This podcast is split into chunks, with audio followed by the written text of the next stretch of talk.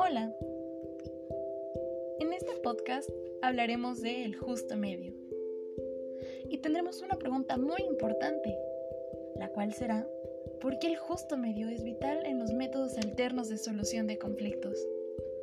Antes de comenzar a responder la pregunta, daremos un pequeño panorama sobre el tema, tocando puntos como conceptos históricos y conceptos filosóficos.